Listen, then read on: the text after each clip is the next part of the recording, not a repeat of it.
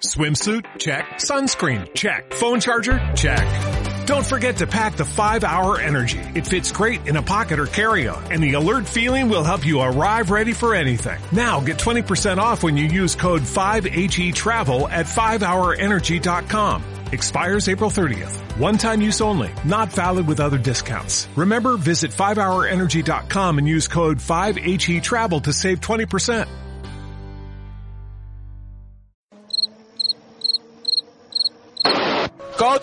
Line, keep pushing, go to the line, keep pushing, go to the line. Ay, ay, ay, ay, ay. Why, why I can start the qualifying with the low battery? Avanti, Fer, avanti! I'm pushing, I'm pushing, don't worry. Don't worry, I'm pushing like a hell. Che pushing, bellissimo. Che pushing. Che pushing, continua a spingere, fantastico direi, fantastico.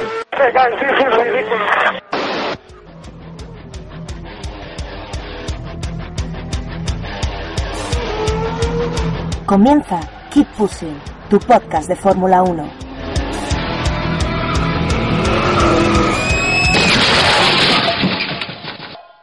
Hola a todos y bienvenidos al capítulo 156 de Keep Pushing Podcast. Este capítulo que estamos grabando el miércoles día 26 de marzo por la noche y en este capítulo en el que vamos a analizar, vamos a hacer la previa del Gran Premio de Malasia 2015 que se celebra este próximo fin de semana en el circuito de Sepang. Para analizar todo lo que va a ocurrir este fin de semana, toda la actualidad previa, tenemos por aquí a David Sánchez de Castro. Buenas noches, David. ¿Qué tal? Buenas noches a todos y todas, amigos frikis de la Fórmula 1. Como ves, ahora te presento el primero, desde el toque de Bien, atención bien, bien, bien. Uno adelante, di que sí. Eh, también tenemos por aquí a Iván Guillán. Buenas noches, Iván. Buenas noches, Jacobo. Y nos faltan Diego y Héctor, que están dedicándose a sus labores. Y tenemos con nosotros esta semana como, como invitado a Andrés Méndez, que, bueno, es eh, amigo de la casa. Y, bueno, si se quiere presentar él un poquito más. Buenas noches, Andrés. Buenas noches a todos. Eh, pues eh, realmente poco que decir. Eh, eh, trabajo en Caran Driver con, con el famoso Cristóbal Rosaleni, así que realmente si alguien me conoce es más por eso que, que por mi nombre y apellidos. Pero bueno, Bueno, encantado de. Trabajo, encantado de dice. estar. ¿eh? Esto de trabajo eh, es el umpa lumpa de, de Rosaleni. eh. Vamos a aprovechar para pedir aquí, por favor, que Rosaleni deje de esclavizar a Andrés, cuando, sobre todo cuando van los test. Que no me jodas. Vale. era el, el minion de, de Rosaleni. Algún día lo veremos, lo veremos aparecer por Antena 3 también a, a Andrés, seguramente. Sí, puede ser, puede ser. Bueno, pues eh, vamos allá con, el, con, la previa de- del Gran Premio de Malasia, como decíamos, que eh, se celebra en el, eh, este fin de semana en el circuito de, de Sepang. Un circuito eh, diseñado por Germán Tilke y que ha apuntado aquí muy bien Iván, que es de cuando Tilke tocaba en garitos pequeños, ¿no, Iván? Es un circuito Tilke, pero que no lo parece. Ahí está, cuando Tilke no era comercial todavía. Pues sí, el resumen es ese, yo creo que al final es un circuito de los primeros que hizo, yo creo que es el primer proyecto así enorme de circuito hecho desde cero y me parece que fue una de sus mejores creaciones. Ahora ya parece que el alemán ha perdido, no sé si las ganas, no sé si tiene demasiados proyectos, pero es, todos los circuitos ya se parecen un poco más, un poco más entre sí y este tiene cosas interesantes. Tiene dos rectas que es muy de, muy de Tilke, dos rectas enormes, pero bueno, tiene un sector ahí intermedio y sobre todo el, la parte final, la parte de- del, tercer sector, esas curvas enlazadas que son complicadas y, y yo creo que, que está bastante bien para ser Tilke. ¿Estás de acuerdo, Andrés? ¿Te gusta el circuito de Sepang? Pues eh, estoy bastante de acuerdo. Eh, sí que es verdad que todos los pilotos eh, coinciden mucho en eso, en que, que es un circuito especial, que dentro de que es de Tilke es, es distinto y, y bueno, pues eh, visto lo visto en Australia, está claro que, que lo que se ve aquí este fin de semana va a ser una imagen mucho más, más real dentro de lo que cabe, más allá de Mercedes, claro, eh, de dónde está, dónde está cada uno. Sí, porque Australia siempre es un, un circuito raro que nos da sensaciones eh, quizás equívocas al principio de temporada, pero ya llegando a Sepang, David, ya la cosa cambia, ¿no? Y en este circuito más, ¿qué te parece el circuito? Sí, no, sin duda. Es quizá el, entre comillas, el más europeo de, los circuitos de esta primera ronda extraeuropea. Y yo creo que, que, bueno, lo habéis dicho todo. Creo que es, va a ser muy interesante sobre todo porque va a ser uno de los primeros circuitos donde realmente midamos esa diferencia de motores que hay en, eh, en la Fórmula 1 entre los Mercedes, que esos ya se sabe que no tal, pero entre los Ferrari, hasta qué punto se han acercado a los Mercedes y sobre todo los Renault, que, que bueno, que parece que están ahí metidos en una pequeña crisis como ya desde hace un año, y a ver a cuánto están de, de Ferrari y bueno, luego la incógnita Honda que a ver hasta qué punto Honda puede abrir el grifo y, darle ese plus de potencia que en teoría se guardaron en, en Australia. Ahí está, en teoría, ya veremos cuánto, cuánto se han guardado. Bueno, el circuito de, de Sepang eh, tiene 5.543 metros de longitud y al que el domingo se darán 56 vueltas para completar los 310 eh, con 408 kilómetros de, de distancia de carrera. El récord del circuito lo tiene Juan Pablo Montoya desde 2004 eh, y lo estableció en un minuto 34 segundos 200 23 eh, milésimas. No sé si pensáis que alguien puede batir ese tiempo este año, visto lo visto en, en Australia, David. Hombre, no sé, yo no creo. No creo, no lo sé. Sinceramente no lo sé, porque visto lo visto, eh, los tiempos se están bajando muchísimo. Va por lo del año pasado y no lo sé, no, no lo sé. Pero si no se bate, probablemente se quede cerca en función también de, la meteorología, pero, pero puede ser, puede ser. No sé cómo lo ves tú, Andrés. Uf, eh, yo estoy un poco más también en esa línea de, David. Es, es, complicado. Sí que es verdad que estos eh, Pirelli nuevos, eh, como ya se ha contado, están dos segundos, incluso un poco más rápidos que el año pasado. Pero ya partiendo de la base de que va a llover, y seguro que va a llover, eh, complicado. Yo creo que no, pero bueno, todo, todo puede ser. A mí no me sorprendería ya nada en este mundo.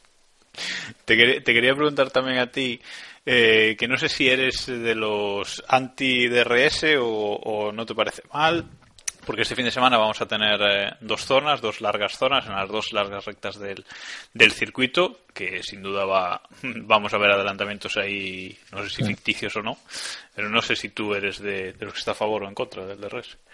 Hombre, yo estoy a favor, eh, visto lo visto, es decir, estoy a favor mientras eh, no haya otra manera de que los pilotos puedan adelantar. Si, si restringen por todas partes en aerodinámica, en motor, en, todo, pues al final, si quieres que, se adelanten, pues al final habrá que tener un, botoncito mágico. Eh, por esa parte sí, pero creo que lo, lo, natural sería pues que pudiesen acercarse bien los, los coches, coger buenos rebufos y poder adelantar como Dios manda, vaya.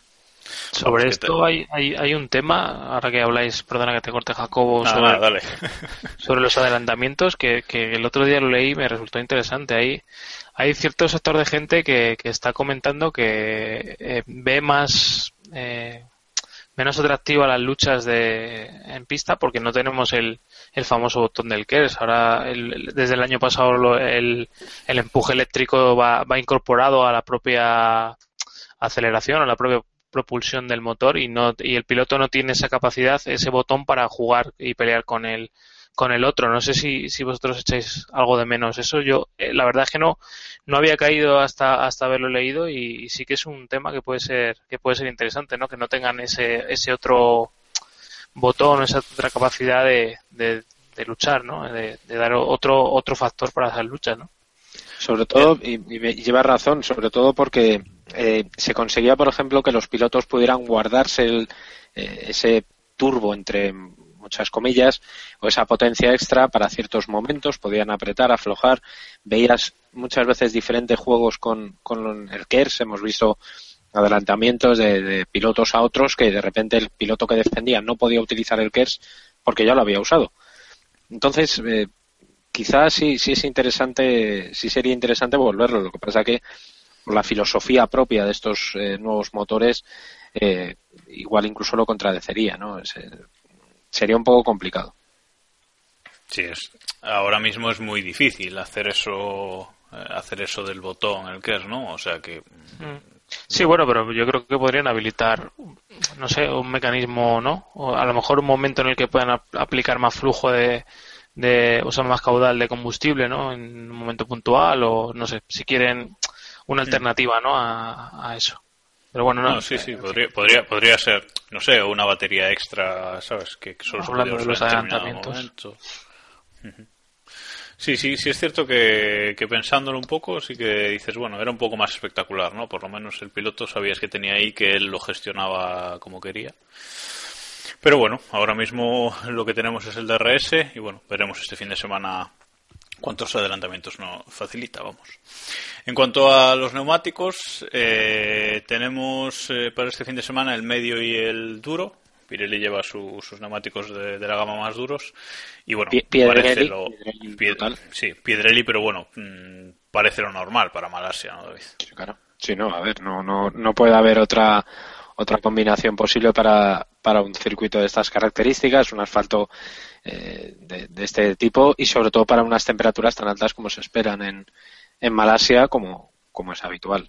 Es lo natural que, que debe hacer Pirelli y posiblemente eh, sea una buena oportunidad para ver hasta qué punto son más competitivos estos neumáticos con respecto a los del año pasado. Probablemente por eso eh, Paul Hembury sea uno de los, eh, de los responsables elegidos para la rueda de prensa del viernes. Creo que va a ser muy interesante escuchar lo que, lo que va a decir. Y bueno, aunque adelantando ya la meteo, que este, este, esta semana no hay meteo de Héctor, como por motivos evidentes, eh, pues parece que va a llover, como decía Andrés antes, y no sé si vamos a ver menos esos neumáticos duros y medios, Andrés. Pues hombre, eh, es que yo esta mañana he estado ahí un poco mirándolas y realmente hay probabilidades de lluvia para todas las, las sesiones y yo creo que vamos a ver más el verde y el azul de, de los intermedios y los, y los extremos que por otra parte esto ya es otro es un animal eh, mitológico el neumático de lluvia de el, extremo es mitológico esto abre otro frente porque eh, va a ser la primera vez que, los prueben yo creo en condiciones eh, reales no de lluvia porque bueno en estos test ha, llovido entre comillas y, y, veremos este test que pedían especial en lluvia que no se ha llegado a hacer y que bueno pues puede tener consecuencias al final, ¿no? Porque son unos neumáticos nuevos los de este año y que no se han probado en las condiciones en las que se van a utilizar realmente y después de lo que desgraciadamente ocurrió en Japón el año pasado, creo que se debería haber hecho. Bueno, como veis, esta semana no tenemos la meteo de Héctor, pero tenemos la meteo de Andrés que nos vale perfectamente y mucho, mucho mejor, mucho mejor explicada. Eh, bueno, en cuanto en cuanto a, no sé qué iba a decir. Ah, el, año pasado la, pole fue para, para Lewis Hamilton y, la victoria también, con un doblete de, Mercedes, qué raro, con Sebastián Vettel con el Red Bull en tercera posición a, a 24 segundos y medio de, Hamilton.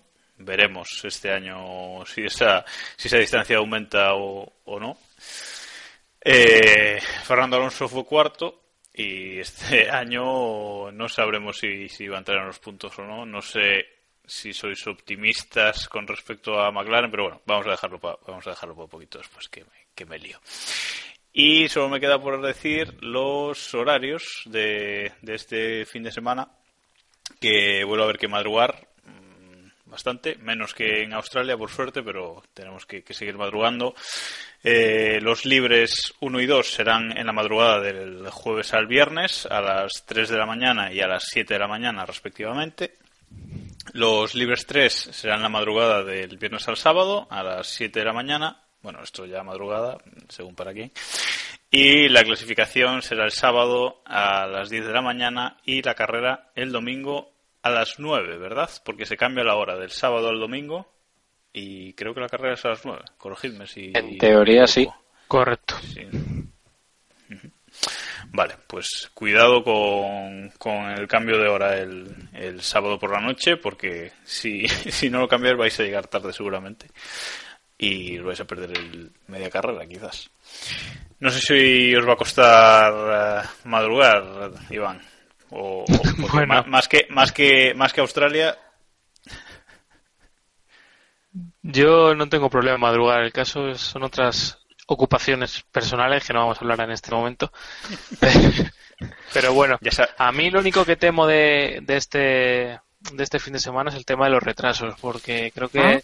ha pasado muchas veces en, en, esta, en este Gran Premio que hemos terminado levantándonos y, y asistiendo a, una serie de propósitos que los, los equipos no, no salían a rodar, la FIA retrasaba y constantemente. A lo mejor el domingo no pasa porque han adelantado un poco la, la carrera, pero el sábado sí que va a ser un poco más tarde y coincide con la hora en la que en la que se producen las, las tormentas clásicas de, en, en Kuala Lumpur. No sé si, si Andrés, que ha estado pendiente de, de eso puede confirmar, pero yo creo que sí, ¿no? A media tarde o así es cuando cae ahí el chaparrón. Sí, sí, eh, en eso en eso coincidimos. Eh, suelen caer esas tormentas a, media tarde, vaya, y vamos, en los últimos años cuando ha ocurrido casi siempre ha sido en la el sábado, vamos, en la sesión de clasificación que la han alargado hasta que hasta que han podido. No, sí está claro que sí. Además, si no les dejan usar, eh, digamos, entre comillas, esos neumáticos de lluvia extrema, como, como en los últimos años, pues vamos a ver eh, retrasos y veremos si, si no tenemos eh, clasificación el domingo por la mañana o alguna historia así rara. No sé, no sé qué, qué se nos vendrá encima, pero bueno, el caso es que estaremos todos ahí esperando a ver qué, pasa sentados en el sofá. Ah, y bueno, perdón, perdón, Jacobo, antes eh, añadir al horario que a los horarios que has dado los de las ruedas de prensa, sobre todo porque esta primera rueda de prensa de los pilotos va a ser bastante interesante informativamente porque eh, va a ser la de va a estar Fernando Alonso, va a ser la única vez en teoría de todo el fin de semana en la que Fernando Alonso se va a referir al accidente de Montmeló y también va a ser la primera vez que esté Carlos Sainz en, en una rueda de prensa de la FIA. Vamos a ver cómo se maneja el, de Toro Rosso en, en, una situación en la que no ha estado nunca. Ha dicho McLaren que a partir de entonces no va a, no va a contestar a ninguna pregunta. Sí, han pedido de hecho, en el comunicado es, es un poco raro, hasta que ves que lo escribe McLaren y entonces ya cuadran muchas cosas, em, piden específicamente que los periodistas que estén desplazados a Sepan solo aprovechen la rueda de prensa de la, de la FIA para preguntarle a Fernando por el accidente, porque a partir de ahí van a centrarse única y exclusivamente en el, en el Gran Premio, en el desarrollo del coche, etcétera, las cuestiones normales y quieren empezar a zanjar ya el, el asunto del, del accidente y, bueno, y que contestaron solo lo que tengan que contestar eh, a partir de las 8 de la mañana, hora, hora española en, en Sepang, en la rueda de prensa de la FIA. Lo mismo les interesaba más dejar que Alonso hablar del accidente que hablar del desarrollo del coche. Sí, sí, puede ser, puede ser. Entonces a las 8 de la mañana el jueves, ¿no? O sea, Sí, en unas horitas, según acabamos de grabar esto. Vale, y aunque quizás más interesante puede estar también la de, la de los jefes de equipo, de la que luego hablaremos. Correcto. Vete apuntando por ahí el horario para, para comentar. Correcto. Bueno, y hablando, hablando de, Alonso y, McLaren, eh, ¿tenéis fe en que no hagan el ridículo en, en Malasia? Eh, Andrés, ¿cómo ves a McLaren después del descalabro de, de Australia? Aunque quizás no tanto visto que solo se quedaron a una posición de los puntos. claro, si, se mira por ese lado, dice, bueno, han, estado han estado cerca, han rozado los puntos. Eh, a ver, yo realmente creo, confío en lo que ha dicho Arai en el comunicado del equipo para este, este previo, vaya, eh, en el que decían lo que ha dicho David, creo que ha sido, eh, que esperan poder abrir un poco más el grifo de lo que de lo que hicieron en Australia. Eh, más allá de eso, creo que van a volver a estar en las últimas posiciones, salvo que sea una carrera eh, rocambolesca con muchos abandonos, eh, estrategias en dispares raras, pero no, no, no, confío en mucho más. Ojalá terminen la carrera, eso, eso lo primero, sigan acumulando kilómetros, sigan acumulando datos y poco a poco vayan creciendo y poniendo un poquito más alto el, el listón. Lo que no sé yo es si está preparado Fernando Alonso sobre todo para, para quedar último en una carrera. puede dar bastante pena en esas dos largas rectas eh, el rendimiento del McLaren eh, cuando otros coches los adelante, ¿no, Iván? Sí, además hemos visto esta semana que, que no iba mal en curvas según los, los análisis que, que ha hecho la web de la Fórmula 1, que bueno, que puede ser un poco liosa en un momento, pero sí que parece que tiene la intención de dar un poco más de contenido interesante. en esa, si por un análisis de, la fuerza G que habían visto en, que estaban registrando los coches y veían que, el McLaren estaba arriba, pero claro, perdía muchísimo tiempo en las rectas. De hecho, si tú ves un, una onboard de, de Baton y un onboard de Hamilton, aparte de parecer que, que compiten en categorías distintas, sí se nota que la gran pérdida que tienes en, es en las, en las rectas. Así que yo creo que van a sufrir muchísimo en, en las dos rectas de, de Sepang. Y bueno, siempre tendrá la tentación de, de compensar un poco el, el setup del coche para buscar el rendimiento en recta. Pero bueno, yo creo que sería un error porque tampoco van a competir por posición ni van a ni van a luchar por puntos en teoría. Entonces, si no van a rivalizar en pista y van a buscar el rendimiento puro del coche, pues ya está, no tiene por qué, por qué complicarse con setup, sino rodar y rodar. Muy interesante, como comentabas, esos, esos datos de que analiza la, ahora la web de la Fórmula 1 durante las carreras, que en la primera carrera no sabíamos muy bien qué medía y ahora nos lo van a ir explicando poco a poco, parece. Y es muy interesante eso de que usen datos directos de, de la telemetría de los coches pues para hacer esos análisis un poquito un poquito, digamos, digeridos, ¿no? Para, para el espectador. Y evidentemente ahí, como decías, eh, McLaren en, curva parece que va bien, pero claro, si no hay velocidad y también es más fácil ir en curva bien cuando vas más lento. Eso también hay que, hay que tenerlo en cuenta. Eh, David, creo que me quedas tú. McLaren. Eh, vuelve Alonso por fin. ¿Va a, haber, ¿Va a suponer algún cambio eso? hombre, un cambio, sobre todo espero que, en la expectación que ha, que ha creado y espero que no le pase como le pasó a Magnussen, que, fue perdiendo un motor poco a poco conforme iba llegando a, a la meta, eh, pero no en una vuelta, sino en la vuelta de formación. Eh, yo creo que va a ser muy interesante eh, en la vuelta de salida a parrilla, que es más triste todavía. Ah, eso, eso, eso, perdón, la vuelta de salida a parrilla que fue bastante más tróspido y lamentable. Em, eh, es verdad que, que, McLaren está en una situación muy, muy complicada y yo creo que Malasia, evidentemente, no es el mejor circuito posible para, para digamos, abrir el grifo de, del motor y forzarlo un poquito más. En el momento en el que no llueva y tengamos una temperatura muy alta y una humedad muy alta, eh, se someta a más presión eh, al turbo, etcétera, etcétera, eh, puede haber problemas. También es verdad que McLaren tiene que empezar a, a, presionar, valga la redundancia, el, motor. Tiene que empezar a forzar un poquito el motor para ver hasta qué punto puede llegar. las cuatro primeras carreras ya han dicho que va a ser pretemporada, pero poco a poco tienen que ir dando saltos. Ya en Australia mejoraron con respecto a lo que habían hecho en pretemporada, porque consiguieron un steam más largo, el steam más largo que habían hecho en, desde que han, vuelto McLaren y Honda a unir sus, sus destinos. Entonces, creo que va a estar muy bien. Creo que va a estar bien la pelea Alonso-Baton. Vamos a ver hasta qué punto a, Fernando le, pesa haberse perdido la primera carrera, a ver cómo está físicamente, a ver cómo, cómo se, se monta en el, en el coche y a ver si puede superar a Baton, que yo creo que es lo previsible, natural y obvio que creo que va a pasar. Antes de, pasar al siguiente tema, eh, no sé, Andrés, si tú piensas que habrá un punto de inflexión para McLaren esta temporada y cuándo, cuándo piensas que será, si lo habrá. Quizás después pues, del verano o... Yo, mm, yo confío que sea para el verano, para la, para la vuelta de verano, vaya, a partir de, de Spa ahí es cuando deberían, en teoría, eh, ya empezar a mostrar el potencial real que tienen esta temporada con este, con este monoplaza y con el que van a llegar hasta, hasta Abu Dhabi, vaya. Y con ese potencial saber mm, realmente qué, se puede esperar de esta, de esta dupla de McLaren-Honda. Si no lo consiguen a partir de verano, sería preocupante, la verdad teniendo en cuenta las dos grandes eh, potencias que tienes ahí, ahí juntas, eh, tanto históricamente como, como en tema de, dinero, vaya.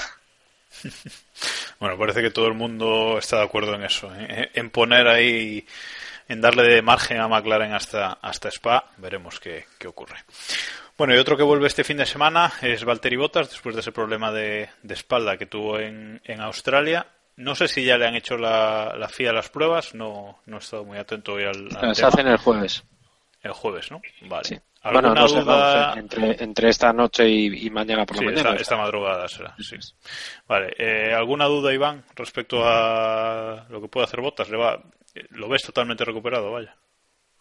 Sí, parece que parece que está bien, ¿no? Por lo que comentan, lo dijeron lo dijeron el otro día, eh, creo que fue el manager de, del mismo, Didier Cotón, dijo que estaba en muy buena forma, que estaba perfectamente y que esperaban que llegara en perfecto estado de forma, así que bueno, no creo que haya problemas. También se ha sabido que, que él realmente pasó el, el test de, de, la FIA en Australia, pero el, el, dolor que sufrió dice que, que los médicos le prohibieron salir y de hecho, bueno, la cara que tenía en, en el box era, era todo un poema. Bueno, y uno que un, otros que deberían regresar este fin de semana o por lo menos hacer acto de, de presencia eh, debería ser el equipo Manor que parece que, por lo que hemos leído hoy, parece que ya tienen algunos recursos más están un poquito mejor organizados y tal. Pero bueno, la FIA ya les ha dado un aviso, casi un ultimátum, de que tienen que estar en pista en, en Malasia. Si no, habrá consecuencias, Andrés. No sé qué consecuencias pueden ser, pero bueno, supongo que expulsarlos del campeonato. Eh, a ver, estaba claro que, que, lo de Australia era más un, voy, voy a denominarlo paripé en este sentido, ¿no? En el de vamos hasta allí para no perder eh, el derecho a, cobrar lo que, lo que nos ganamos en pista en, en 2014. Pero, pero sí que es verdad que lo dijo Eccleston que no había ahí intención de, de salir a, rodar y las consecuencias realmente serían más esas, más allá de perder el derecho al, a cobrar ese dinero que, que, se ganaron en pista el año pasado, eh, pues eh, pagar eh, lo creo que lo dijo Eccleston también, los, eh, los envíos de material de, pues en este caso desde Inglaterra hasta Australia o desde Australia hasta Malasia, todo esto no lo están pagando ellos ahora mismo. Y sí, claro, si no salen a correr, pues eh, ya el cachondeo tiene un límite. No sé, David, tú que eres muy de Arriba Bene, si ves ahí que, ha cobrado Arriba Bene y les ha ayudado con el software de los motores o cómo ves el tema. Hombre, yo creo, creo, quiero pensar que algo le habrán pagado. Eh, por lo menos ya este, las primeras fotos que nos han llegado desde, desde Malasia ya hemos visto que el coche está algo más montado que, que en Australia. En Australia, como decía Andrés, fue simplemente llegar para decir, eh, estamos mmm, y ya está. No, no podemos hacer más y, y bueno, por lo menos, eh, por lo menos parece que el equipo muy poco a poco va a estar, va a estar rodando. Otro asunto infinitamente distinto es la competitividad, si van a llegar al 107%, que no lo sabemos, si el coche arranca, que eso esa, es, es, otra. Esa, esa, es otra. Pero bueno, por lo menos parece que el coche está más es más probable que, que le veamos que, que, no el jueves de, de Australia, que ya se sabía que pff, lo iban a tener muy muy complicado. Hombre, con que hagan lo que Magnussen en Australia, yo creo que la FIA ya se dará por. Sí, hombre, por lo menos, mal que mal. La historia, que esto sí que me parece preocupante, es como tengan problemas el viernes, salgan a rodar el sábado y el sábado no pasen el 107%. En ese caso, ¿qué haría la FIA? ¿Les deja salir? ¿No les deja salir? Yo creo que les dejarán salir. Teniendo en cuenta que son dos pilotos casi novatos. Bueno, de hecho, Roberto es novato. Es que es complicado, hombre, ¿eh? ¿no? Solo, uf. solo por solo por el ridículo que puede hacer McLaren, yo creo que la FIA debería dejar salir, salir a mano a pista. Correcto, correcto. No vaya a ser que veamos, es verdad, no vaya a ser que nos perdamos una pelea Fernando Alonso-Roberto Meri, que sería una cosa un poco como viaje en el tiempo, ¿no? Roberto Meri peleando por una cosa un poco rara con Fernando Alonso. Está, está bien, ¿no? yo lo veo, lo veo. Sí, Porque sí. Está, está, ahí ahí ver si el Honda si el Honda este capado es peor que el Ferrari 2014 el, en cuanto a motores me refiero no estará el duelo sería sería interesante por eso sería bastante épico sí sí sí bueno y repetirá Hamilton victoria Andrés no sé si tú eres más de Hamilton o más de Rosberg que suele haber esos dos bandos ahora eh, desde desde que Hamilton está en Mercedes no sé tú cómo lo ves mm yo mm, lamentablemente soy más de Hamilton. Lamentablemente, pues porque lo está haciendo demasiado bien. Eh, tiene un coche que es el que es y aunque sea el mismo que el de Rosberg, pues eh, no sé si es que tiene mejores manos o simplemente que, que ha madurado más. Pero este Hamilton ha crecido mucho y tiene merecido el campeonato el año pasado. Y si corre como ha hecho en Australia, eh, Rosberg lo va a tener muy complicado. Eh, en esos datos de, de la web de la Fórmula 1 de los que hablábamos antes, se veía, bueno, la propia, la propia web lo analizaba en el artículo en, el que explicaban esos datos, que Hamilton eh, se ganó su, su margen con respecto a Rosberg en la carrera, eh, pues a, cuestión de, de, darlo todo durante unas vueltas después del safety, ¿no, Iván? O sea que vamos, que hizo lo que hizo con Rosberg prácticamente. Sí, es que está claro, al final es lo que tiene que hacer, ¿no? Coger un poquito de margen y, regular. O sea, no necesita ir más allá y, y tampoco Rosberg fue en ningún momento amenaza, a pesar de que estuviera bastante cerca. Yo creo que le tiene comida la moral. Me parece que desde las, desde el tema de Spa, yo creo que, que Rosberg ha aceptado ese papel y, y dicen mucho de, de Rosberg por ejemplo, el episodio ese que tuvo con Vettel en la, en la sala de prensa, más preocupado de, de quedar bien por la imagen de la Fórmula 1 diciendo que los Ferrari ojalá estuvieran más cerca y cosas así, en lugar de preocuparse de, de bueno, el, eh, hoy me has ganado, pero el fin de semana que viene te voy a, te voy a pulir y, yo creo que es, es una pena, ¿no? Que, que, haya perdido esa, esa gana o esa, esa garra que, que, que sí que había demostrado en algunas fases de, del año pasado. Hay una estadística, por cierto, que, que dice que desde que son compañeros han estado 13 veces en el podio los dos. esas 13 veces, 10 son victorias de Hamilton. O sea que yo creo que eso deja bastante claro si están todo bien y sin problemas, eh, quién está por delante de los dos. Bueno, ya sabéis, apostad por victoria de Rosberg este fin de semana en la porra. Bueno, eh, ya que hablabais de, de ese incidente Rosberg-Vettel en la, en la rueda de prensa, eh, ¿Cómo va a ser eso de que Rosberg acuda al briefing de al briefing de, de Mercedes? Vettel, Vettel, eso, Vettel acuda al briefing de, Mercedes. Eh, eh, a ver, evidentemente va a ser un poco paripé, ¿no? Yo me imagino que ahora posarán ahí un poco para las fotos y tal. café, o sea, correcto, correcto. Y luego ya cuando empiece cuando empiecen los, los ingenieros, Paddy Lowe, etcétera, a decir, bueno, a ver, el botón, el truco está aquí, pues evidentemente ahí le irán a Vettel, Vettel majo. Vettel, Vettel. O sea, Vettel de aquí porque no es, no, no, no es lo suyo que, que Vettel está ahí, pero me parece bastante curioso que haya ese buen rollo, ese, esta humanidad en la Fórmula 1 que a mí me parece impensable hasta hace, hasta hace no mucho. O sea que va a estar curioso, va a ser una de las grandes imágenes de, del fin de semana, antes por lo menos de que les veamos en pista.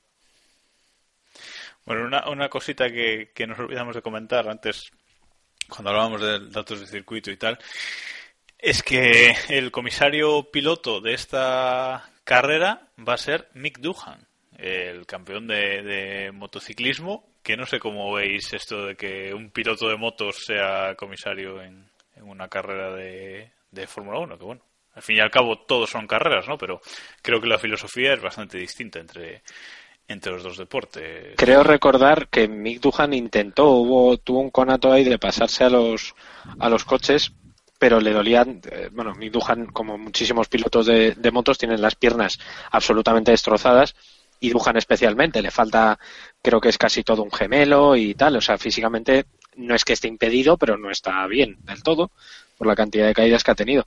Y es bastante curioso porque yo no recuerdo, eh, por lo menos en la época reciente, que haya un campeón o un piloto de la talla de, de Mitujan eh, metiéndose tan a fondo en, en un asunto de, de Fórmula 1 de automovilismo en general.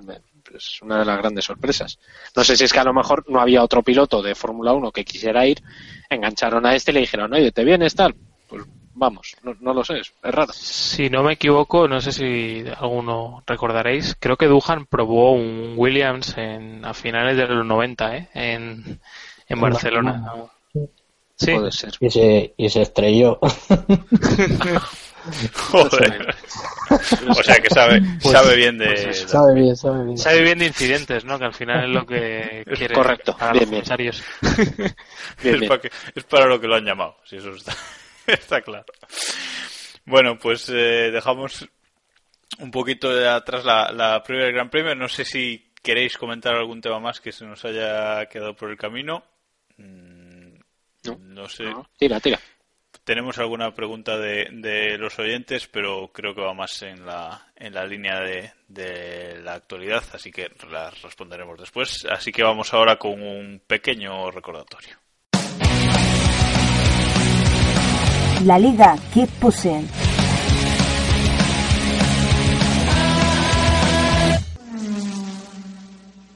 Bueno, el recordatorio es que os apuntéis a la Liga Keep Pushing, esa liga de, del Autosport Grand Prix, Grand Prix Predictor, eh, anteriormente Podio del Motor. Eh, y bueno, que os apuntéis a, nuestra liga. eh, si entráis en nuestra web, keeppushing.wordpress.com, en la columna lateral de la derecha, tenéis ahí un, logotipo rojo que se ve bastante bien de Autosport Grand Prix Y podéis entrar ahí y, ver cómo, cómo apuntaros a la liga. Así que eh, animaos que todavía solo ha pasado una carrera y bueno todavía podéis eh, remontar entrando. O si ya estáis registrados y ya habéis eh, hecho alguna predicción para Australia pues los puntos que, que tengáis también cuentan para nuestra liga si os unís ahora, ahora más tarde. Ahora mismo somos 133 eh, participantes que ya está bastante bien y el líder es Hipoglúcidos GP que comparte liderato con Mislata F1. No sé, Andrés, si tú participas en, en la liga, creo que sí, ¿no? Sí, y si no, debería. Creo que sí. Si te digo la verdad, estoy apuntado, pero no Sí, desde este año. yo- Entonces, por eso te digo creo que sí. que, Sí, a mí me, Me suena, haber, me suena haberte creo visto, que ¿eh? sí. Creo Sí, que sí, sí. sí. Si no, pero vamos, eh, lo, hecho, lo voy a revisar. Es probable que vaya Estaba- ya por delante de nosotros. Es, es, No, es no, así. Lo estaba buscando para decir su lamentable posición también, como la nuestra, pero no, no lo No, encuentro. sí, ahora porque está por delante. ¿ves? Porque está por delante. claro. Sí, es que Seguramente, no lo sé, no lo sé.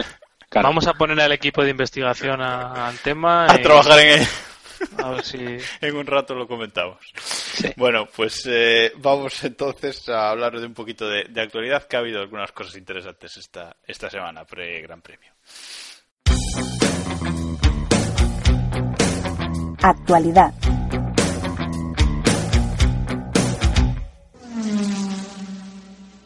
Bueno, actualidad. Como comentábamos al, al principio, va a estar candente esa rueda de prensa de los jefes de equipo. Que, David, no sé si has encontrado el horario ya. No, pero me lo invento. Va a ser después de. Vale, el viernes. Pues así. Va a ser el viernes. El viernes serio. Va a ser el viernes justo después de los, eh, de los segundos libres, como suele ser habitual.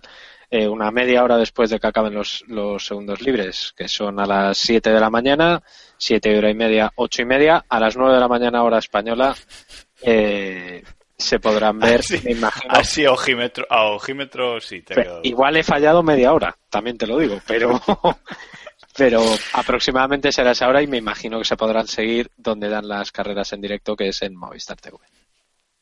O en Sky F1. Bueno, Bueno, Sky Eh, bueno, pues eh, va a estar interesante porque en, en esa rueda de prensa va a estar, entre otros, presentes Christian Horner y el responsable de motores de Renault, que era el ex jefe de equipo de Caterham, que ahora mismo no me sale el nombre. Cyril Abiteboul. El apellido, el apellido ya es de nota. Y bueno, coño. pues. Cyril ya está, vale. Sí. Claro. que esta, esta semana han estado Renault y Red Bull a Gresca por el tema de los motores, eh, Red Bull quejándose de que van bien y, Red- y Renault acusando a Red Bull de que los primeros eh, mienten. No sé, Andrés, si crees tú que Red Bull está siendo justo con, con Renault, porque al fin y al cabo el año pasado eh, también hicieron podios, ganaron carreras eh, y bueno, este año es cierto que han empezado muy mal, pero no sé cómo, cómo ves tú la situación. Pues hombre, eh, yo partiendo de la base de que durante cuatro años han ganado, no gracias a ellos, pero sí formando esa dupla eh, prácticamente invencible como pasa ahora con Mercedes, creo que les deberían de dar un poco más de, de crédito. Mm, Renault lleva desde que, no desde que existen los coches, pero casi haciendo motores y me parece, no sé, como, es que no, no de risa, pero creo que, que deberían de remar en la misma dirección. Sí que es verdad que ahora hay otro tipo de intereses eh, por parte de Renault buscando a lo mejor volver como, como equipo oficial y en Red Bull buscando tener lo mejor, que en este caso ahora no es Renault, pero, pero creo que mientras estén juntos lo que deberían hacer es dejar de echarse mierda, por lo menos en público, y, remar eh, hacia la, buena dirección que es la de recuperar la, posición que mínimo tenían el año pasado. Además hay que, hay que tener en cuenta que desde que acabó la pasada temporada Red Bull en teoría es el equipo de factoría de Renault. Es decir, Renault desarrolla los motores eh, entre comillas, usando un Red Bull. Por tanto, es incluso más preocupante que la fricción que se ha creado entre los dos, entre Renault y Red Bull, se produzca en este momento en el que precisamente los dos tenían que estar eh, remando juntos hacia, hacia, hacia adelante. Eh, me viene a la cabeza la rueda de prensa posterior a Australia de Carlos Sainz, que pese a ser su primera carrera, eh, ya rajó del, del motor Renault y dijo que le faltaba muchísima potencia, incluso vimos a, nuestra querida Tabata Valls pellizcándole, como diciéndole, oye, mm, no rajes ya, mm, cacho de mamón, porque estamos todavía es muy pronto, ¿no? Eh, entonces es verdad que están ahora mismo en una situación muy complicada. Eh, como apuntaba Andrés, hay un conato de compra de Renault que quiere, parece que han recuperado algo de dinero, me imagino que será vendiendo Dacias. Eh, y quieren comprar un equipo. No, es verdad, es que Dacia, fuera de cachondeo, Dacia, Dacia es una, eh, les está dando bastante, les está reportando bastante beneficio a Renault. Y entonces eh, hablaban de comprar incluso Toro Rosso, que cabe recordar que bueno, Toro Rosso está en venta prácticamente desde que se fundó, no, no es un equipo eh, no, no es el, principal objetivo de, de Renault en la Fórmula 1 y bueno, si se lo compran, pues, pues igual entra. El problema es que con esta situación, esta competitividad tan pobre que está teniendo Renault, se están, se están atorando mucho los, los pasos. O sea que está, está complicado el asunto. Iván, no sé si tienes opinión sobre el asunto. No, poco más que añadir a lo que dice David. Me parece que es una pena que, estén así, porque la verdad es que ha sido un, un dúo que, que, aunque haya tenido pues sus problemas, ha ganado cuatro títulos juntos y, yo creo que ha marcado una época y es una pena que estén así, sobre todo porque no es el no es el método en el que construir el futuro, ¿no? O sea, no no es no es la manera, o sea, de, de elaborar un futuro y al final tienen que entenderse porque Mercedes y, y Ferrari no van a ir con, con Red Bull. Yo creo que es, es difícil que, que vayan a propulsar a, su mayor rival, ¿no? Porque Red Bull, aunque el año pasado no ganara y este año haya empezado mal, me parece que, todavía hay mucho respeto por ese equipo y todavía, eh, evidentemente, le creen capaz de, conseguir el máximo. Y, y yo creo que, que por eso eh, lo tienen difícil y no tienen otra cosa que, que entenderse entre las dos partes. No, no, no les queda otra. No sé si a largo plazo vosotros veis alguna alternativa o veis a Red Bull saliendo de la Fórmula 1 como se está comentando, si le sigue la cosa mal, no sé. Está, está calentando Volkswagen por la banda ahora mismo ya. ya que ya, ya mañana van a decir que, que no vuelvan a la Fórmula 1, que es mentira. ya mañana no van a decir otra. No, no, pero sí es cierto que es interesante la pregunta que, que plantea Iván. No sé qué salida tiene tiene esta situación para, para ninguno de los dos, ¿no? De momento bajar un poquito. decía, que, que, nos pregunta por Twitter arroba jmunocf1 eh, que si que si precisamente eso creemos que Red Bull abandonará la Fórmula 1 en, los próximos años o esto es un teatro buscando no sé muy bien el, el qué realmente. Yo me imagino que esto es cuestión de dinero como casi todo en esta vida y en la Fórmula 1 en especial. Eh, presionando a, Renault de esta manera, me imagino que lo que están pidiendo en el fondo es una reducción de, del coste de los motores en función del rendimiento y, ahorrarse dinero. Eh, en el fondo, todo en, la Fórmula 1, mal que nos pese, rota en torno a, a la pasta. Otro asunto es que yo creo que la solución primera es no echarse eh, mierda a la cara, como hacen los monos eh, cuando están cabreados.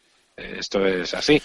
O sea, si Renault está cabreado porque dice que el chasis de Red Bull tiene problemas por la refrigeración, etcétera, que eso ya lo sufría el año pasado, pues se puede decir en petit comité y no airear públicamente los problemas. Que Renault tiene carencias en, en la recta y que no tiene tanta potencia como sus rivales, no hace falta que salga Christian Horner para decir que tienen carencias. Es que eso ya lo vemos. O sea, eso no, no, no ganan nada. En esta guerra, el problema es que en el fondo ni uno ni otro ganan nada. Es, es curioso porque el, el, año pasado, cuando, cuando empezó esa pequeña reestructuración de, en, en Renault, ¿no? En, en, en, la fábrica de motores, eh, decía, bueno, no me acuerdo el nombre del, del periodista británico que, que, sacó el artículo, pero que, que se comentaba que, que, bueno que Red Bull iba a tomar más control sobre la fábrica de motores de Renault, ¿no? Que iba a meter allí a su gente y que iba sí. a empezar a hacer los motores pues eh, bajo las directrices de Red Bull y tal.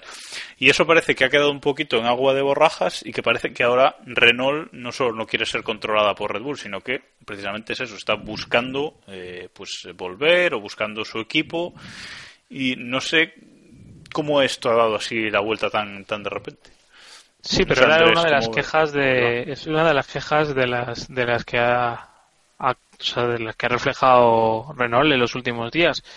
Han dicho que se arrepienten un poco de, de haber tomado ese camino, de haber hecho lo que le decía Red Bull y no haber hecho su mejor motor. Y, y quizá también hubiera sido mejor así, ¿no? Que, que aunque Red Bull hubiera sufrido un poco más, eh, a lo mejor eh, hacer caso a, Renault o adaptarse a lo que Renault mejor podría hacer eh, les hubiera ido mejor que, que darle una directriz ¿no? de, de, cómo hacer ese motor. No sé, eso eso es difícil de, de ver, pero bueno, eh, también parecía que lo, los motores Renault eran bastante buenos y, y el año pasado decepcionaron, decepcionaron mucho. O sea, parecía que, que cuando estaban con Williams y demás eh, también estaban arriba y el, todos los equipos que han cambiado de, de, Renault, tanto en el pasado como, como en los últimos años, han, han mejorado. Bueno, no sé, Andrés, vigésimo tercero en la Liga Keep Pushing, ¿tienes algo más que decir sobre este tema? Eh, estoy un poco en la, en la línea de Iván. Eh, creo que además con este cambio de, de motores eh, el año pasado, eh, Renault tenía que haber, más allá de que empezaron tarde, igual que Ferrari, a fabricar estos motores, eh, tenía que haber sido más un yo hago el motor y tú adaptas el coche a este motor, tanto si el motor es solo para Red Bull como si era para otros tantos equipos como era Toro Rosso o, Lotus.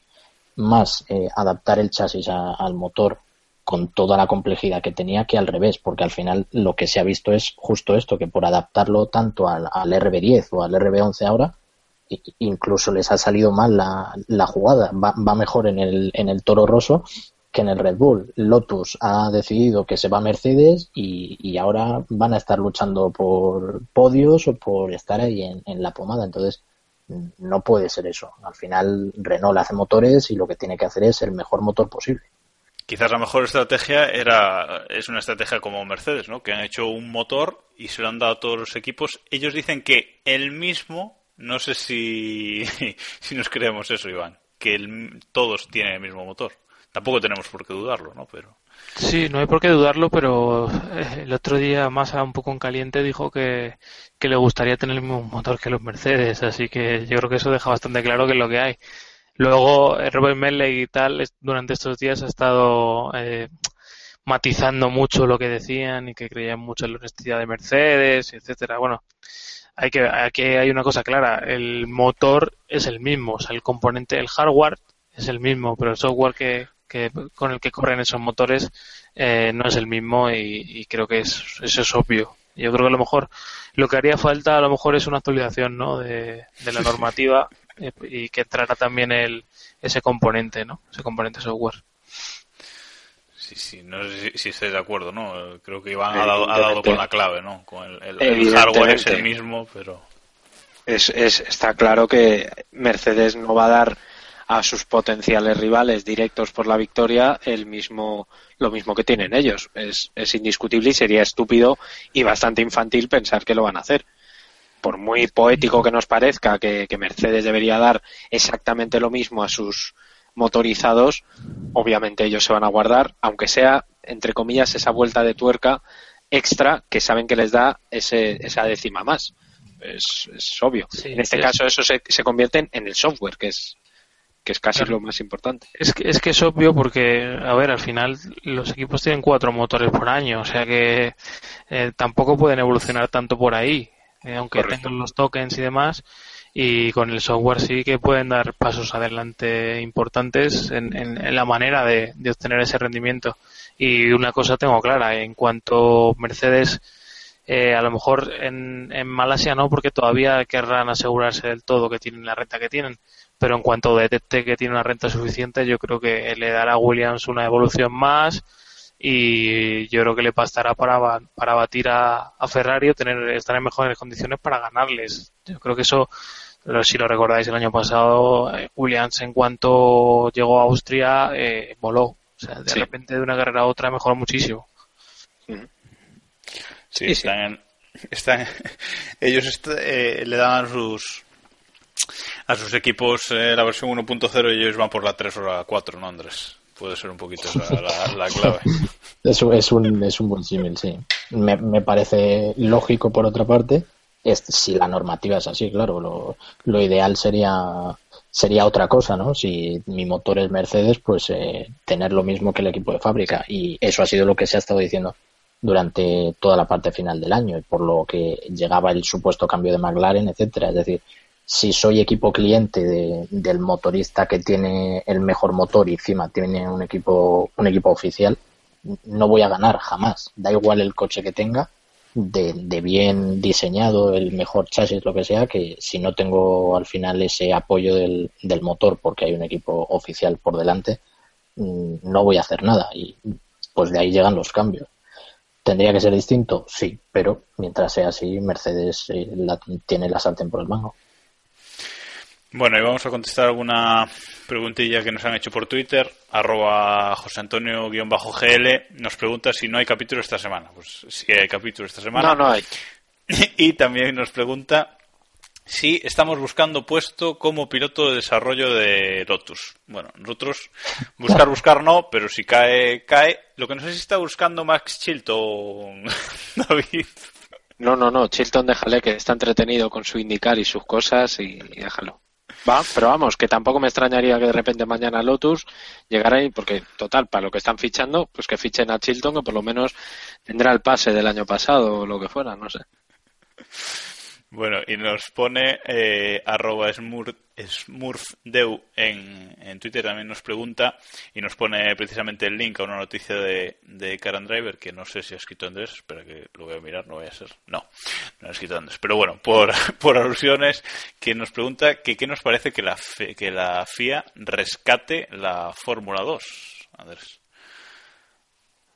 Buf, eh, a ver, yo de primeras, cuando salió todo el tema este de las puntuaciones famosas, eh, no, o sea, me parece de risa, me parece de risa que le hayan otorgado la puntuación más alta a una Fórmula 2 que no existe todavía.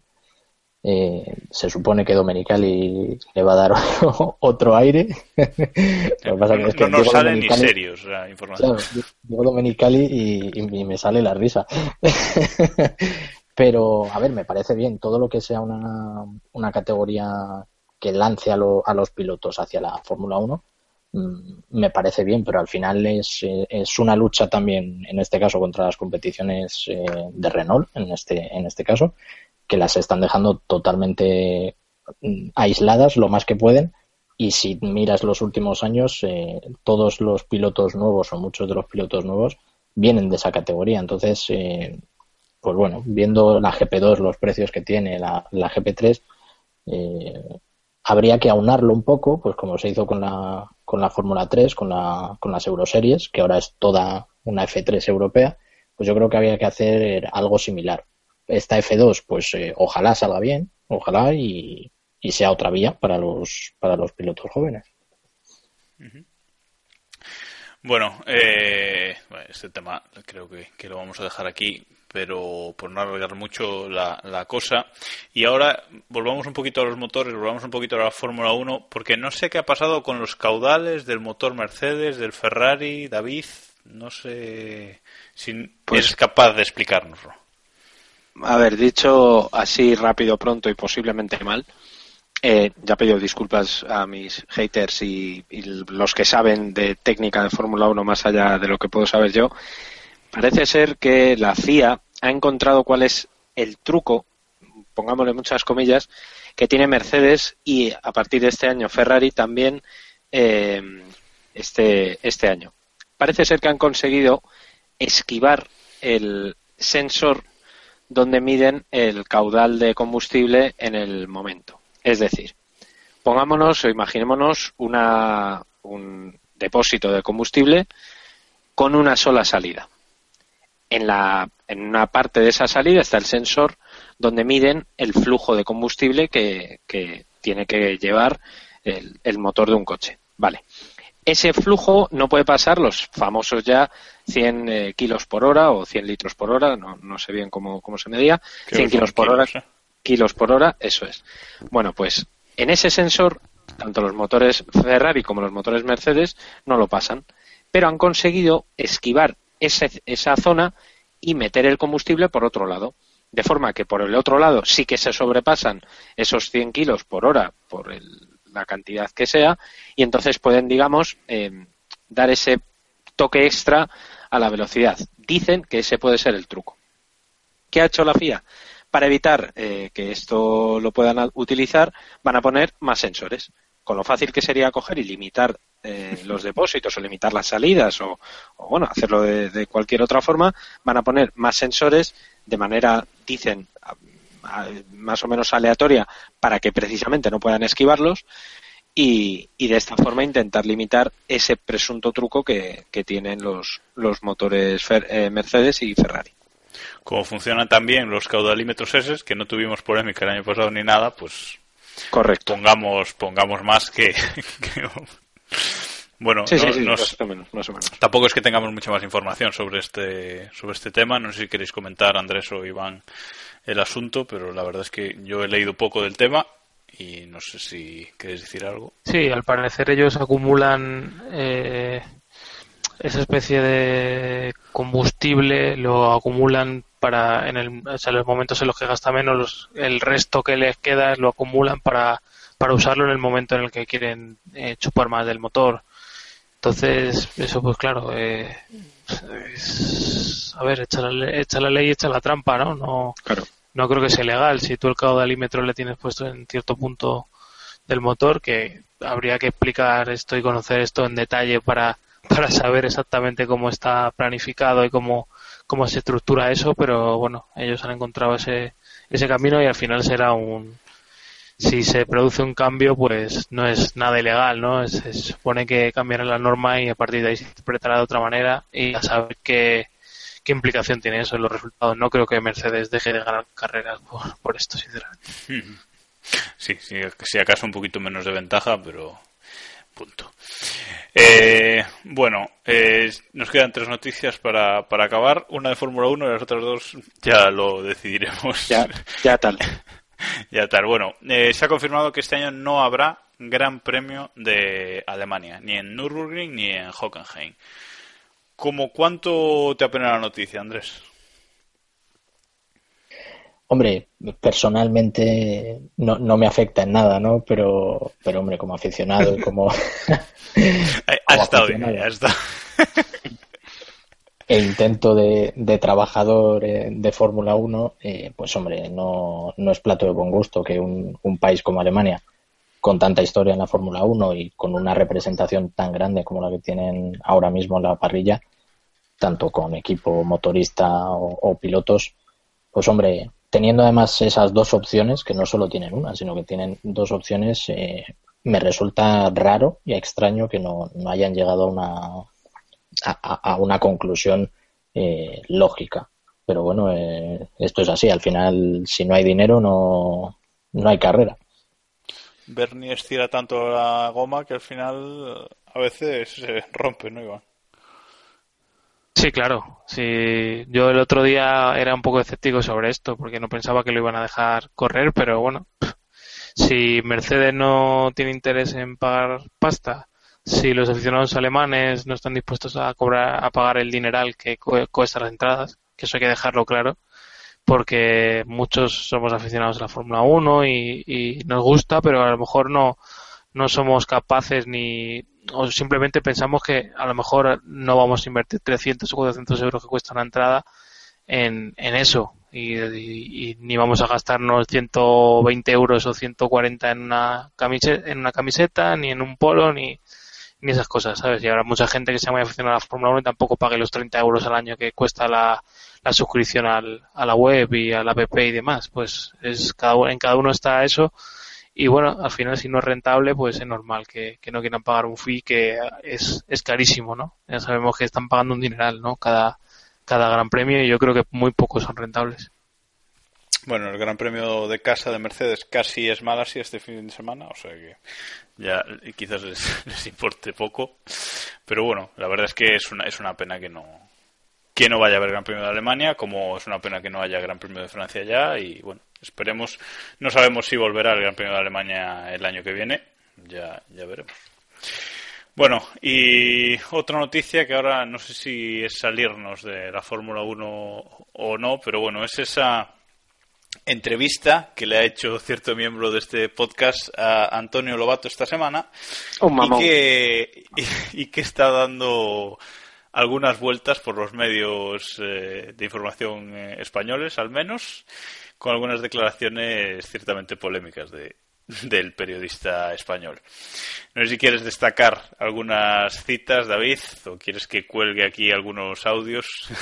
yo creo, yo creo que lo mejor, lo mejor es que, bueno, la, la pregunta quizá la más polémica, por lo menos la que más ha trascendido, es la opinión que, que me dio Antonio, al cual no sé si me oirá o no, pero le quiero agradecer públicamente la sinceridad y sobre todo que no esquivó ningún tema, no me dijo, oye, mira, no, de esto prefiero no hablar, no. El tío fue abierto, contestó todo con una brutal sinceridad y una de las eh, respuestas fue sobre Movistar eh, TV y bueno, creo que lo mejor que podemos hacer es escucharlo. Quiero que me hables de la competencia de Movistar. No sé, evidentemente no has podido ver ninguna narración suya porque estabas narrando, pero, eh, ¿cuáles son los inputs que, has recibido de Movistar? ¿O crees que parte, mm, evidentemente no mucha, porque, era, porque no estaba Fernando, pero si crees que mucha parte del público que os seguía eh, se ha ido a Movistar? Que me consta a mí, ¿no? los resultados del año pasado de Movistar no han sido muy, muy buenos. Eh, y, yo he hablado con gente de Movistar ¿no? que conozco y, y lo que me dicen es que mientras estemos nosotros su presente es muy malo, eh, porque la gente no está acostumbrada a pagar por, por ver acontecimientos deportivos. Cuando no haya otra opción, me imagino que no quedará otra, ¿no? Y mm, la gente que siga apasionada por este deporte no tendrá más remedio que entrar. Pero hoy por hoy yo creo que, que no ha tenido un gran funcionamiento. Eh, sé que están haciendo un esfuerzo enorme, eh, es un esfuerzo enorme, y tienen que hacerlo, eh, porque tienen que intentar ofrecer algo más de lo que ofrecemos nosotros. Nosotros somos una tele comercial, eh, convencional, y no podemos, eh, no podemos hacer lo que ellos hacen, ni muchísimo menos. yo lo que me planteo es si realmente tiene interés todo lo que hacen. Porque en su día me acuerdo que tuvimos una discusión desde la distancia eh, con algunos de los directivos de, Telefónica que cuando iban a salir dijeron nosotros lo que vamos a apostar es por la, por la calidad. Y yo la sensación que tengo es que más que calidad lo que están apostando es por la cantidad. Son demasiadas horas para un equipo de gente que es, es importante, pero, ostras, sacar todas esas horas eh, y darles contenidos es un poco complicado. Y yo creo que es demasiado. yo creo que es para un perfil de, como digo yo, para mucho friki, ¿no? Para los frikis de, este deporte, los que se lo tragarían todo y están todo el día pendientes de, hasta el último minuto, ¿no? Y que se tragan lo que, lo que les des. Eh, pero la mayor parte de la gente que ve Fórmula 1 eh, lo que quiere ver es la carrera y lo que quieren ver es un buen previo antes de la carrera y eso es lo que por lo que nosotros apostamos. Hacemos un buen previo eh, de una calidad eh, que yo creo que no tiene discusión. Y en los 12 años que íbamos haciéndolo, creo que siempre vamos subiendo ¿no? un poco más el, listón y ya está. Y luego la carrera es lo importante, es lo que la gente quiere ver. Meterte una hora antes unos entrenamientos libres, un programa especial o enganchar desde la primera sesión de libres hasta la segunda, pues, cuando ya has tenido hora y media de charla. A mí me parece que a mí me parece excesivo. Me parece excesivo. Bueno, pues eh, ya lo habéis oído, ¿no? No sé si Movistar hace carreras para frikis o, o, no, pero lo que me ha gustado desde luego es la contestación que, que le ha dado por, por Twitter. Bueno, no ha sido una contestación directa, pero bueno, es, una pullita hacia, hacia estas declaraciones de, de Lobato, de Josep Luis, Josep Luis Merlos, el, el encargado de llevar las transmisiones de, de Movistar TV, que ha puesto un tuit en el que decía que, algo así como que la duración, eh, la, calidad, si es para frikis, lo decidirá, lo decidiremos nosotros, los que los vemos, y que la cantidad, quien se asusta de la cantidad es para los vagos o una cosa así, ¿no? Porque Lobato también, también decía que hacen demasiadas horas, ¿no, David? Sí, eh, básicamente Antonio lo que eh, lo que comentaba es que él se dirige a un público de perfil más bajo él mismo lo, lo admite y que, que, bueno, él dice que la inmensa mayoría de la gente solamente quiere ver la carrera y que lo que hay alrededor que no, no le vale. Curiosamente, a la vez eh, destaca que, la gente sí quiere ver un previo maravilloso de una calidad indiscutible, etcétera. Pero bueno, eso ya la calidad, como dice, como decía Merlos, eh, cada cual pone su, vara de medir. En cualquier caso, eh, bueno, son dos formas, dos filosofías distintas de ver las retransmisiones de Fórmula 1 eh, una de ellas, la, de, la de Antena 3, perdió un millón de espectadores en Australia porque quizá no, no están tan enganchados a la Fórmula 1 como nosotros. Y Movistar F1 va a ser lo único que tengamos a partir del año que viene. Entonces, eh, no sé, cada, el público que elija dónde lo quiere ver, dónde, dónde lo debe seguir. Y, en fin, y, insisto, si alguno se siente herido por el comentario de Friki, eh, Antonio lo que decía es que eh, los que seguimos la Fórmula 1, como lo seguimos todos los aquí presentes, eh, es, somos frikis, quizá. No sé. Iván. Sí, yo a mí no me ofenden las palabras de, de Lobato. A mí me parece que, que tiene su parte de razón que ya la acepción de la palabra friki, si tú te la quieres tomar mal o bien, pues es otra cosa. Pero bueno, eh, yo creo que sí, Movistar hace eh, eh, eh, retransmisiones, por así decirlo, para, para aficionados a la Fórmula 1, aficionados de, de verdad. No quiero decir que haya niveles ni historias, pero bueno, aficionados, eh, muy aficionados de la, de la Fórmula 1. Pero bueno, es como el Canal Plus o que hace retransmisiones también así de, de la NBA eso en parte que haya que no haya tanta base de ese tipo de aficionados eh, es por el es por la afición que, que, se ha, que se ha generado a partir del, tipo de transmisión que se ha hecho en la, la cadena generalista liderada por el propio por el propio Lobato o sea se ha creado eh, aficionados de, de que, que, querían ver la carrera que solo querían verla cuando Alonso estaba en cabeza o que podía luchar por el podio o sea que iban veían ese, esa carrera igual que veían pues la final de Wimbledon cuando no habían visto un partido de tenis en toda la, semana, si estaba Nadal y, temas así. El ejemplo que he dicho de la NBA es, bastante claro. Yo eh, tengo amigos que no seguían el baloncesto antes de, que llegara los Gasol, la NBA y etcétera, pero ahora se, se tragan partidos de a las 3 o a las 4 de la mañana de equipos que, que no tienen ningún, ningún competidor español ni que a lo mejor no son ni siquiera los más punteros de la, de la categoría. O sea que, bueno, es un poco lo que, lo que siembras es lo que, lo que recoges, claro. A Lobato y a compañía, y compañía les da exactamente igual lo que siembren porque saben que lo que van a recoger lo van a recoger otros, ¿no? Hmm. No, está claro que muchos de esos frikis, eh, en el buen sentido de la palabra que, que dice Lobato, se han generado gracias a, Antena 3. De eso creo que no podemos tener dudas, ¿no, Andrés? O sea, se ha generado mucho aficionado, buen aficionado de la Fórmula 1, también gracias a esas retransmisiones que acercaron un poco más la, la Fórmula 1, ¿no? Eh, sin duda, yo creo que Antonio Lobato lo que ha hecho ha sido vender un, un producto, vender un producto que se llama Fernando Alonso y vender un producto que a, raíz de Fernando Alonso se llama Fórmula 1. O sea, es que al final lo que, lo que ha vendido Antena 3, La Sexta, Telecinco, con, con el equipo de Lobato ha sido Fernando Alonso y a partir de Fernando Alonso un deporte. Muchos se han aficionado al deporte más allá de seguir o no a Fernando y lo que estáis diciendo ahora mismo eh, dejará de estar Antena 3 eh, el próximo año y todo ese ese rédito, todo eso que ha conseguido el equipo de, de Antonio Lobato se quedará con, Movistar o, bueno o buscando por Sky o, o, lo que sea.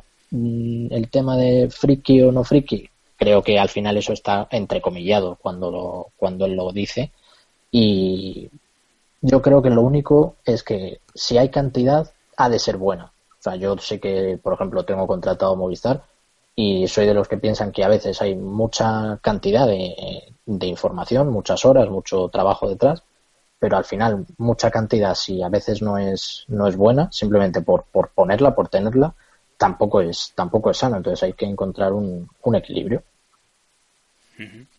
Sí, en eso, en eso estoy muy de acuerdo, en que no la cantidad solo no, no vale, también tiene que ser eh, con, con, calidad. Bueno, una noticia de última hora y es que el colombiano Steven Goldstein va a ser nuevo piloto de desarrollo de Force India. Bueno, va, va a jugar con, la Play Grande un poco más. Y vamos a acabar el programa de hoy hablando de una noticia que no es eh, tanto de Fórmula 1, o sí, eh, pero bueno, ya hemos hablado del programa otras veces aquí. Y es que Top Gear, el programa de la BBC eh, británica, eh, con esos tres jinetes del, apocalipsis como presentadores, parece que muere tal y como lo conocemos hoy en día. La, la BBC, bueno, supongo que ya sabéis la historia, ha expulsado primero suspendió a Jeremy Clarkson por un incidente con un productor y ahora parece que definitivamente lo, lo han echado. Eh, sus dos compañeros acaban contrato eh, a final de mes, creo, o le queda un mes o algo así, corregidme si, si me equivoco. Sí, la temporada terminaba este, este mes. Nos han emitido los dos últimos capítulos, creo. Y parece que, que no van a renovar y, y bueno, pues eh, Top Gear seguramente seguirá en la BBC. Eh, con otras caras. Y no sé vosotros, pero yo la verdad es que tengo muchas ganas de a ver qué se inventa el, trío Calavera para volvernos a hacer disfrutar de, los coches, Iván. Pues o David, igual. No, no, dale, dale, Iván. No, sí, yo me parece que, que la cuerda lleva tensando muchos años y ahora ha, ha, llegado a romperse. Es una pena y bueno, es Top Gear es base de, o sea, la base de, cómo se hace Top Gear y cómo eh, se afronta en el, mundo del motor y tal es, es en parte lo que queremos seguir aquí, ¿no? Un tono de humor y que no hay que tomarse las cosas muy en serio, pero también ser sinceros y, y, y hablar de, de, lo que pensamos y disfrutar entre todos. Es un ejemplo de, de lo que hemos hablado antes de, de Antena 3 y tal, o sea, al final hace un programa para frikis de coches, que es el programa más visto de, del mundo, que se emite en doscientos y pico países, que tiene franquicia en, en varios en varios de esos de esos países y vamos Australia, China. Una máquina de hacer dinero para la BBC, que es por lo que Clarkson y compañía habían aguantado tantos años. Pero creo bueno, ya ha llegado ha llegado el límite y bueno, que eh, Top Gear veremos a ver si sigue siendo rentable con otros con otros presentadores y bueno, donde vayan Clarkson y compañía, pues será, será un éxito bien seguro.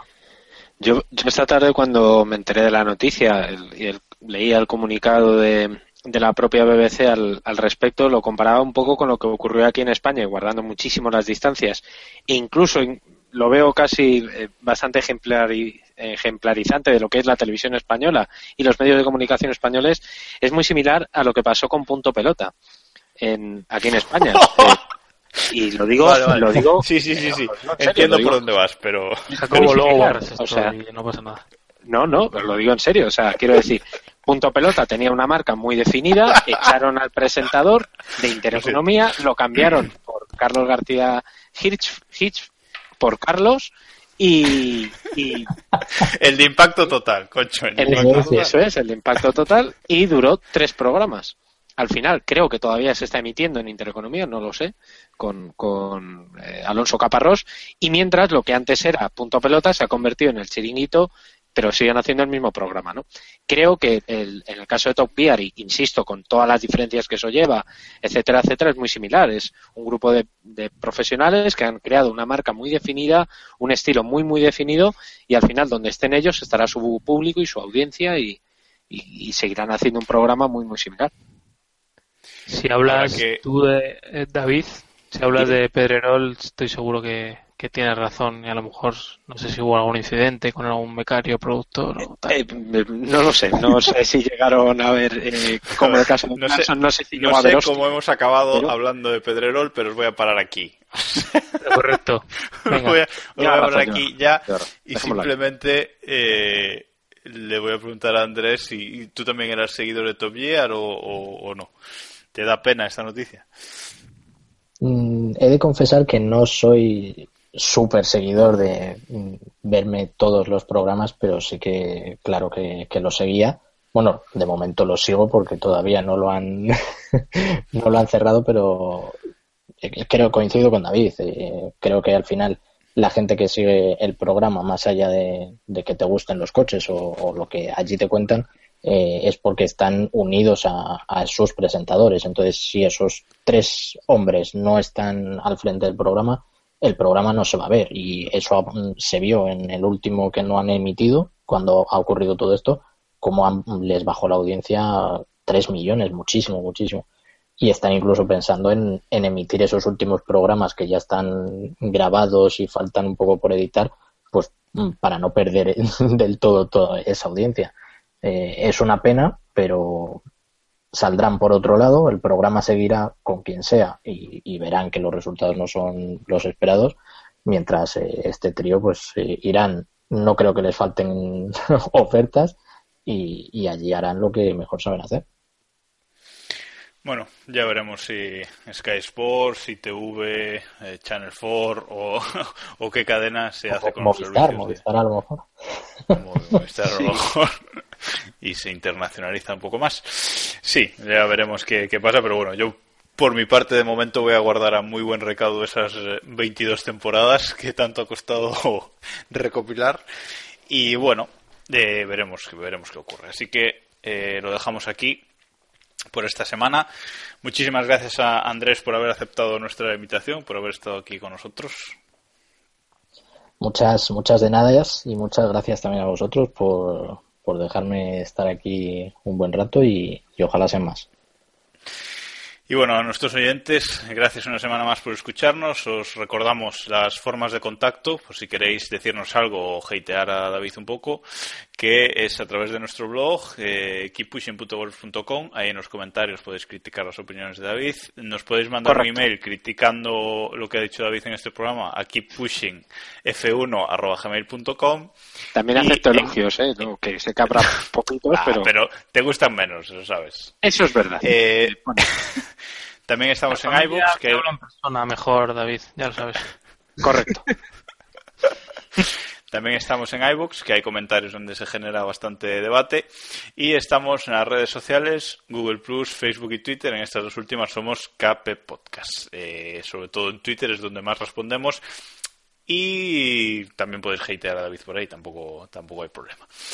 Y bueno, nada más. La semana que viene volvemos con el análisis de todo lo que haya ocurrido en el Gran Premio de Malasia. Gracias David Iván por estar aquí una semana más y espero que nos escuchemos eh, la semana que viene. Y hasta entonces, ya sabéis, keep pushing.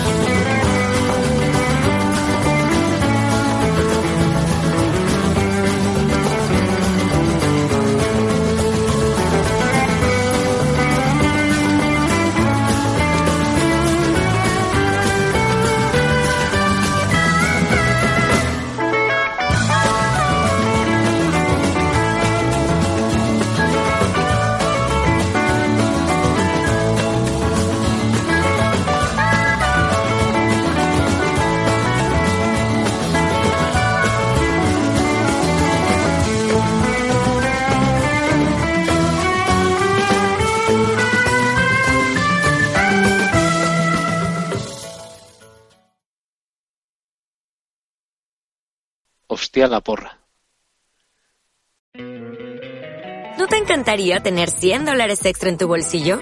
Haz que un experto bilingüe de TurboTax declare tus impuestos para el 31 de marzo y obtén 100 dólares de vuelta al instante. Porque no importa cuáles hayan sido tus logros del año pasado, TurboTax hace que cuenten. Obtén 100 dólares de vuelta y tus impuestos con 100% de precisión. Solo con Intuit TurboTax. Debes declarar para el 31 de marzo. Crédito solo aplicable al costo de la presentación federal con TurboTax Full Service. Oferta sujeta a cambios o cancelación en cualquier momento.